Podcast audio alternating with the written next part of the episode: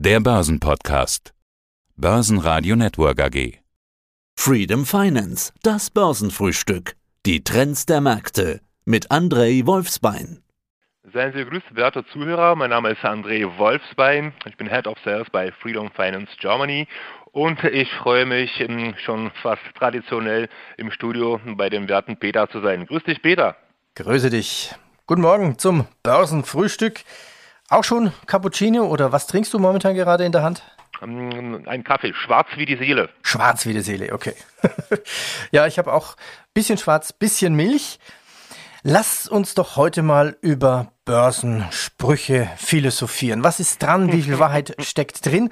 Aber lass uns doch mal paar Sprüche weg, die man immer hört. Sowas wie Sell in May, Trend is your friend, greif nie ein fallendes Messer, politische Börsen haben kurze Beine. An Gewinn mit Namen ist noch niemand gestorben. Hin und her macht Taschen leer. Das hört man eigentlich fast täglich. Vielleicht finden wir noch Sprüche, die mhm. weniger bekannt sind, aber die doch durchaus Philosophie drin steckt hat und vielleicht auch eine, eine gewisse Weisheit.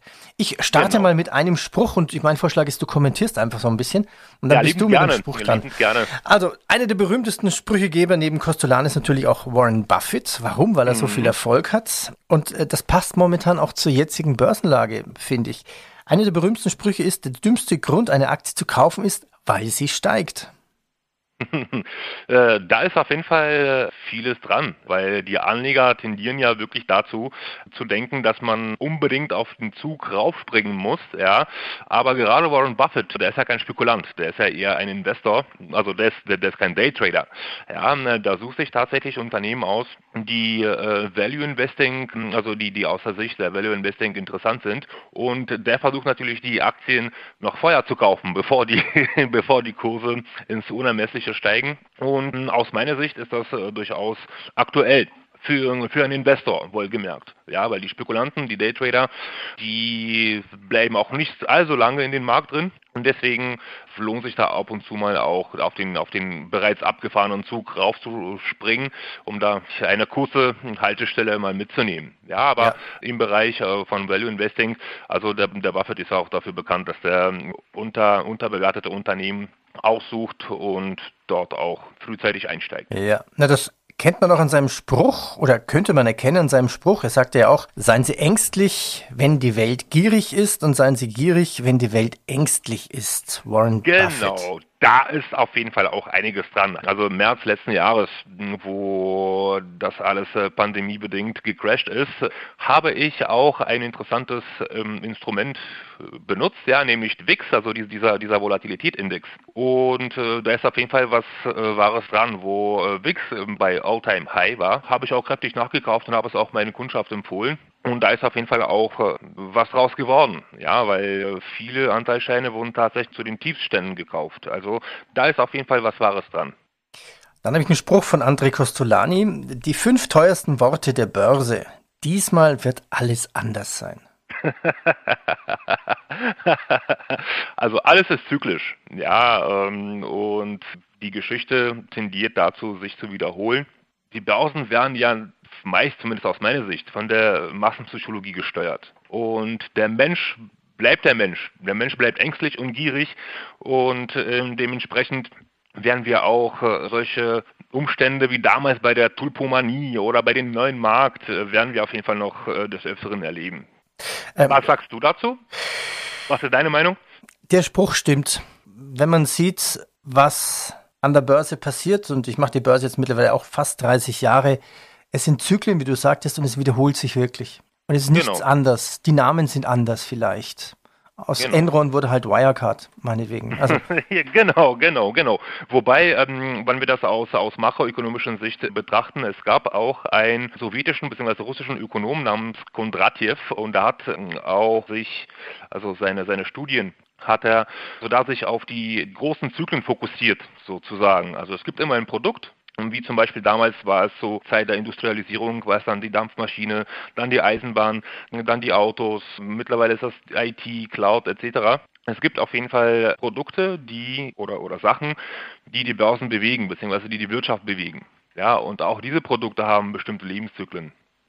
Von daher auch aus dieser Sicht bzw. aus dieser Perspektive gehe ich stark davon aus, ja, dass die Geschichte sich vielleicht in etwas anderen Formen, aber nichtsdestotrotz wiederholen wird. Nächster Spruch. Zu Tiefstkursen kaufen und zu Höchstkursen verkaufen. Das können nur Lügner. genau. Das ist, äh, das, das erinnert mich ein bisschen an die Angler, ja, die sich äh, daran messen, wie, wie groß das Fisch war, was die gefangen haben. Also also ich kenne keinen, der tatsächlich ähm, die Börse bzw. die technische Analyse so beherrscht, dass man da tatsächlich zu Lows einsteigt und zum Highs aufsteigt. Das ist aus meiner Sicht nahezu unmöglich. Und da ist auf jeden Fall was dran an diesem Spruch. Also ich kenne keinen, der das tatsächlich, der die technische Analyse so beherrscht, dass es wirklich möglich ist, da wirklich auf den Punkt genau auszusteigen, ja. beziehungsweise einzusteigen. Da habe ich noch einen Spruch gefunden, ähm, ich weiß gar nicht, ob ich den hier öffentlich nennen darf. er ist von, von Bruno Jonas, er ist Kabarettist und er sagt, viele halten Analysten für Arschlöcher, weil das Wort anal drin vorkommt. ja, da ist, da ist was Wahres dran.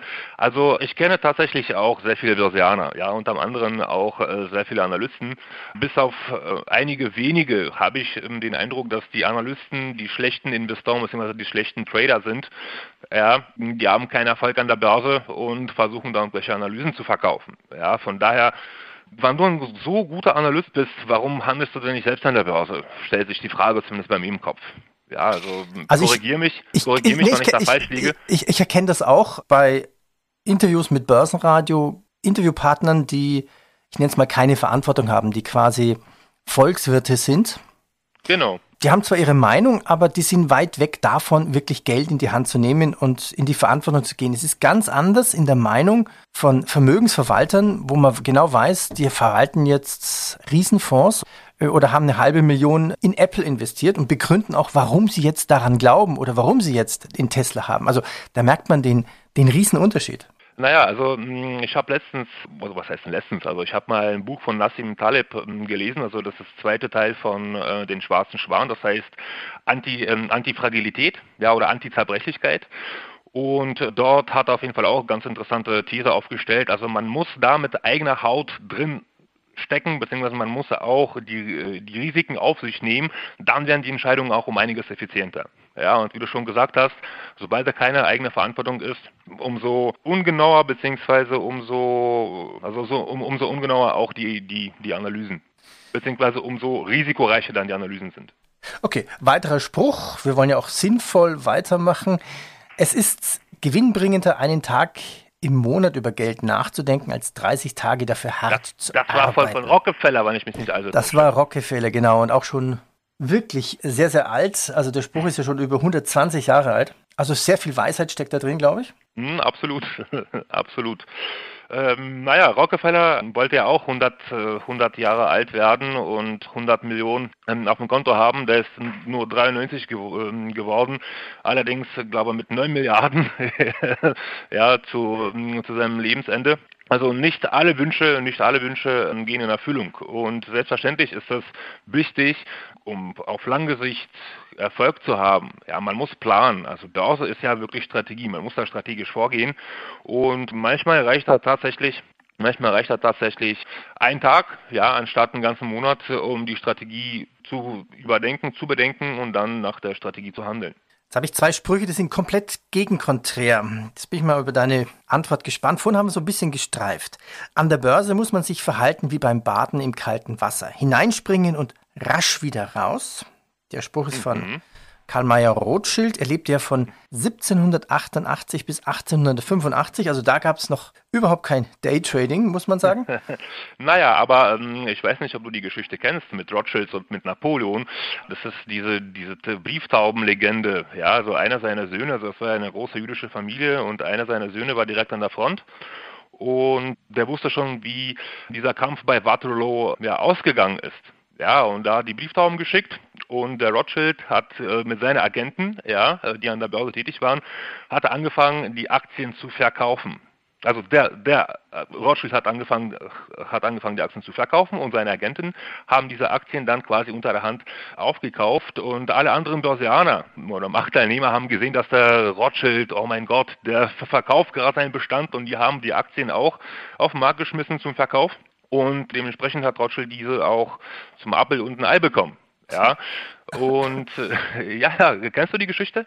Nee, war, war mir neu. Spannend, mach weiter. Dann und der hat das halt durch seine Handlanger sozusagen ja, ziemlich billig aufgegriffen. Ja, und nachdem es dann bekannt geworden ist, dass die doch gewonnen haben beim Waterloo, dann äh, sind die Aktien natürlich ins Unermessliche gestiegen und das war, glaube ich, einer seiner guten Deals und er hat diese Aktien dann auch tatsächlich verkauft. Von daher, Daytrading gab es nicht, aber das schnelles Handeln, ich meine jetzt nicht schnelles Handeln in Bezug auf Kaufen und Verkaufen, aber schnelles Handeln in Bezug auf äh, Aktion und äh, Reaktion, ja, das, das muss sein, auf jeden Fall. Zumindest aus also, meiner Sicht. Also schnelle Entscheidungen treffen. Genau. Ja, ja die, die genau gegenteilige Meinung hat ja wieder Warren Buffett. Eine Aktie, die man nicht zehn Jahre zu halten bereit ist, darf man auch nicht zehn Minuten besitzen. Genau, wie gesagt, aus Sicht von Warren Buffett, ja, also der ist ja Langzeitinvestor, da hat er manche Positionen, hat er auch schon seit 10, 15 Jahren. Ja, wie zum Beispiel McDonalds oder Coca-Cola, also ich glaube, der hat die Aktien schon seit ewig oder Kraft Heinz. Und aus Sicht eines Investors durchaus, ja, aus Sicht eines, eines Traders oder aus Sicht eines Spekulanten, schau mal diese, diese GameStop-Aktie beispielsweise. Ja, da wird da auch wild drum spekuliert. Natürlich gibt es da auch Menschen, die sich daran bereichert haben. Ja, die meisten haben aber durchaus Geld verloren, würde ich sagen. Von daher man muss einem Klaren sein, was man für ein Typus Anleger ist. Ja, weil diese Börsensprüche, die passen ja nicht, nicht zu jedem. Wenn ich dann Scalper bin oder äh, High-Frequency-Trader, dann interessiert mich unterm Strich gar nicht, wie die Fundamentaldaten bei diesem Unternehmen überhaupt aussehen. Also ich habe, ich generiere da meine Signale und dementsprechend gehe ich in den Trade ein bzw. stelle die Position glatt. Von daher, aus Sicht des Warren Buffetts wahrscheinlich ja, aus Sicht eines Value Investors wahrscheinlich ja. Okay, ich habe noch 100 weitere Sprüche, aber so viel Zeit haben wir gar nicht. Was sind denn deine spannendsten oder deine wertvollsten Sprüche, wo du sagst, da stecken die meisten Wert, Weisheiten drin? Wertvollsten Sprüche, also zum, also da wir bei äh, Costolani sind, so ähm, nicht die Nachrichten machen die Kurse, sondern die Kurse machen die Nachrichten. Ja, wie ist dein Empfinden dies, diesbezüglich? Oh ja, das stimmt. Wir machen immer einen Schlussbericht und dann, dann wundern wir uns. Der DAX, ja, hm, 300 Punkte rauf oder runter was ist die Nachricht dazu? Und die gibt es genau. oft nicht. Und dann, dann wird geguckt, genau, dann, genau, dann, dann, genau. liest man auch Analysten, dann wird geguckt wegen dem Ölpreis und weil genau. irgendwo in der Welt was passiert. Köpfe, und die sprechenden Köpfe, die versuchen ja, diese Nachrichten post factum zu erklären, beziehungsweise diese Ereignisse post factum zu erklären und aus diesen Erklärungen werden dann letztendlich die Nachrichten. Ja. ja. Oder wie siehst du das? Ja, ja. Ich, ich liebe Tage, wo es logisch ist, dass es Nachrichten gibt. Also, ja. wo es dann wirklich logisch ist. Also, meinetwegen, Daimler entlässt 5000 Mitarbeiter, der Aktienkurs steigt 3%. Das lässt sich erklären. Genau. Das ist keine schöne Nacht, aber es lässt sich erklären. Punkt. Und das, genau. ist, das ist was Logisches. Diese Unlogik der Börse, die gibt es dann teilweise dann doch wieder in den Kursen und das kann man dann wirklich nachvollziehen. Das ist das, ist, das, ist das Schöne. Ja, ich habe noch Sprüche. Eine mit Augenzwinkern, der ist von Ingolf Lück von der Wochenshow. Mhm. Nach dem Kurssturz an den Börsen empfehlen Experten, in Alkohol zu investieren. Wo bekommt man sonst noch 40 Prozent? ja, das, das, ist gut. Das ist gut. Das überlasse ich jetzt kommentarlos.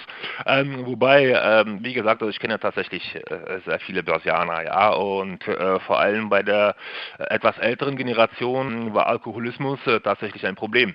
Viele, viele sind daran gescheitert, beziehungsweise viele sind daran zugrunde gegangen. Selbstverständlich, Börse ist gleich Stress, ja, und ähm, das Alkohol äh, ja, gilt ja zu Unrecht aus meiner Sicht auf jeden Fall als Stressminimierer ja, oder äh, als, als, als, als Ausgleich. Aber ich musste feststellen, auch, auch in meinem persönlichen Kreis, also mein, meine Arbeitskollegen, vor allem die ältere Generation, die noch Vollblut, Vollblut-Pitcher waren, ja, damals Ende 80er, Anfang 90er, äh, die bei Warentermingeschäften mitgemacht haben, welche Optionen auf Kaffee und Schokoladenbohnen da ähm, ja. gewettet haben also viele davon waren starke Raucher und auch und auch äh, nicht abgeneigt, da um 12 Uhr vielleicht mal ein Schnäpschen zu trinken. Ja.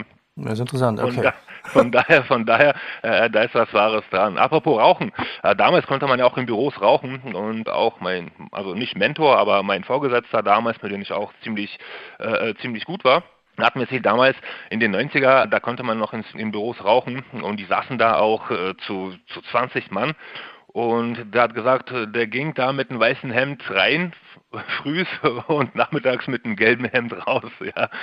Von daher so eine Sache.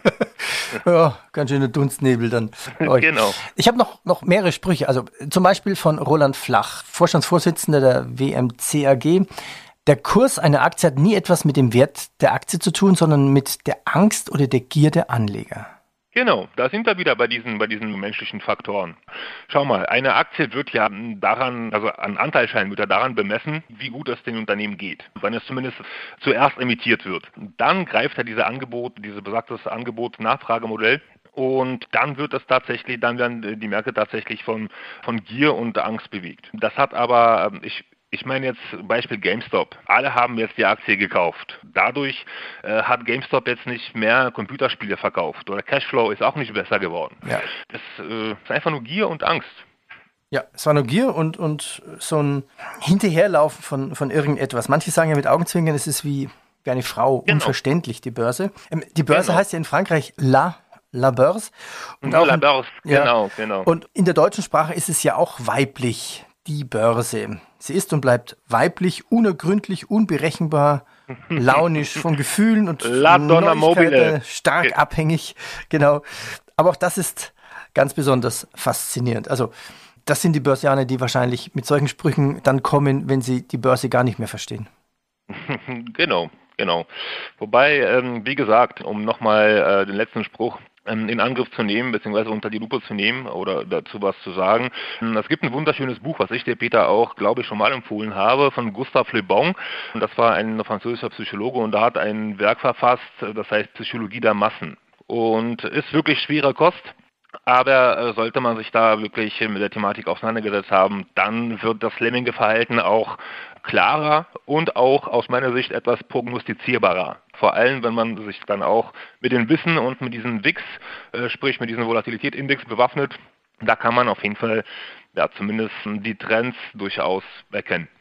So. Dann lasse ich das so stehen. Ich bedanke mich. War viel Weisheit gerne. drin.